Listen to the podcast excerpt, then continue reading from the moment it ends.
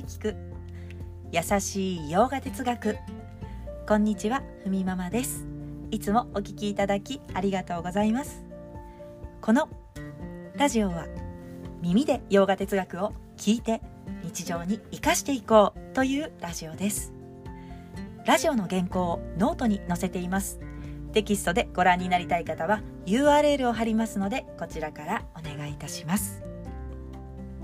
では今日のテーマ。バガバットギーター9章。願った通りの場所に行く。というテーマでお話ししたいと思います。何に心を向けていくか、まあ、昨日の配信ではどこに目を向けていけばいいのか。というふうに始めていますのであれ？前回の放送とかぶってないかと思うかもしれませんがご安心ください、同じようなことはお話ししますがただいろんな視点からバガバットギーターは私たちに教えてくれますのでちょっとねまた内容が違ってきます、まあ、何に心を向けていくのか、まあ、向けていくことでそれと一体化し安心を得ることができます。まあ、心を向ける対象も自分の好みに合った対象で良いというふうにラジオで何度もお話ししていますがどの対象も大いなる自然の摂理、まあ、飯原の側面なんですよね。例えば神社に行き手を合わせるそして祈ることも自分以外の大いなる力を理解していてそこに向かい願いや祈りを向けていきます。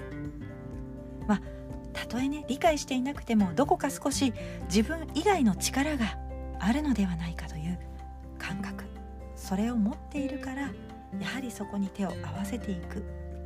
ということがあるかと思いますが初詣だったり合格祈願。自分の力以外の力を借りてそれを叶えようとする気持ち。そこに気持ちを向けていくことで安心し心が落ち着くというのは感じたことがあるかと思います。今日は人は願った通りの場所に行くよというお話をしたいと思います。バガバットギーターの9章の25節ではこんなことが書かれています。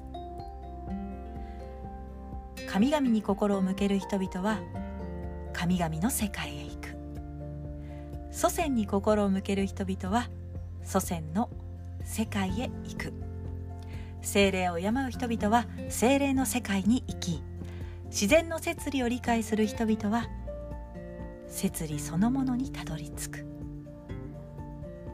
ここの内容としては身近にある神社とか地方の神々とかお地蔵様、あ、そこに気持ちを向けていく人々はその神々の世界へ行く。そしてご先祖様に心を向ける人はその世界に至るということです、まあ、ご先祖様に手を合わせている時とても落ち着くし安心を得ることができるという人は肉体を離れた後にその世界へ行くということがこの9章の25節では言われています。まあ、気持ちを向けていくことで安心する。というのは、まあ、一体化する。そこに自分が落ち着きを感じ取っている。という意味もそこには入っています。なので例えばビシュヌに気持ちを向けてとても心が落ち着く人。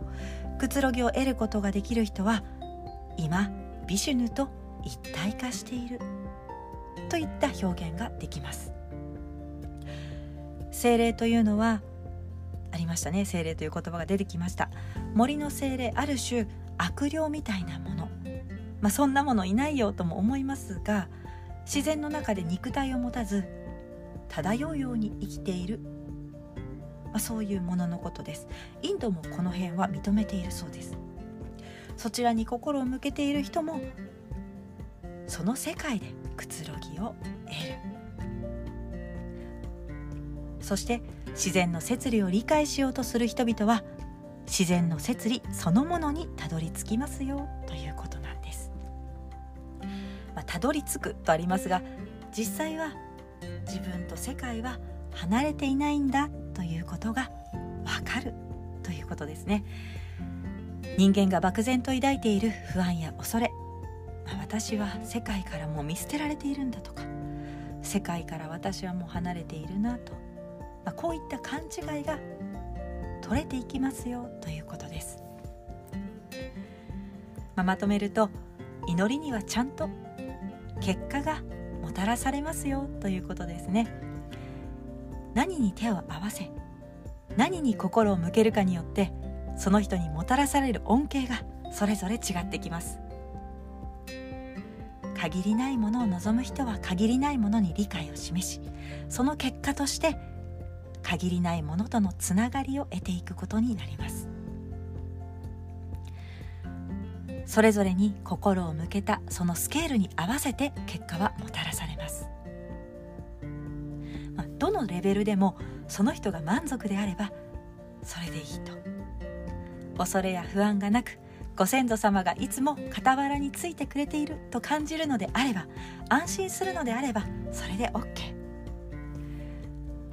さまざまな神々というのは世界にあります。この世界全体を動かし循環させている力、まあ、そのそれぞれの側面が信仰の対象になっています。すべてこの世界を生きている人々を動かしている。